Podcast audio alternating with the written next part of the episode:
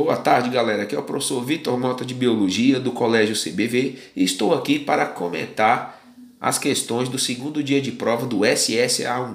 A questão 6, ela trata sobre a parte de bioquímica, mais especificamente sobre o assunto de vitaminas, na qual um texto aborda a situação nutricional de um bebê italiano submetido a uma dieta vegana, no qual ele quase foi levado ao óbito.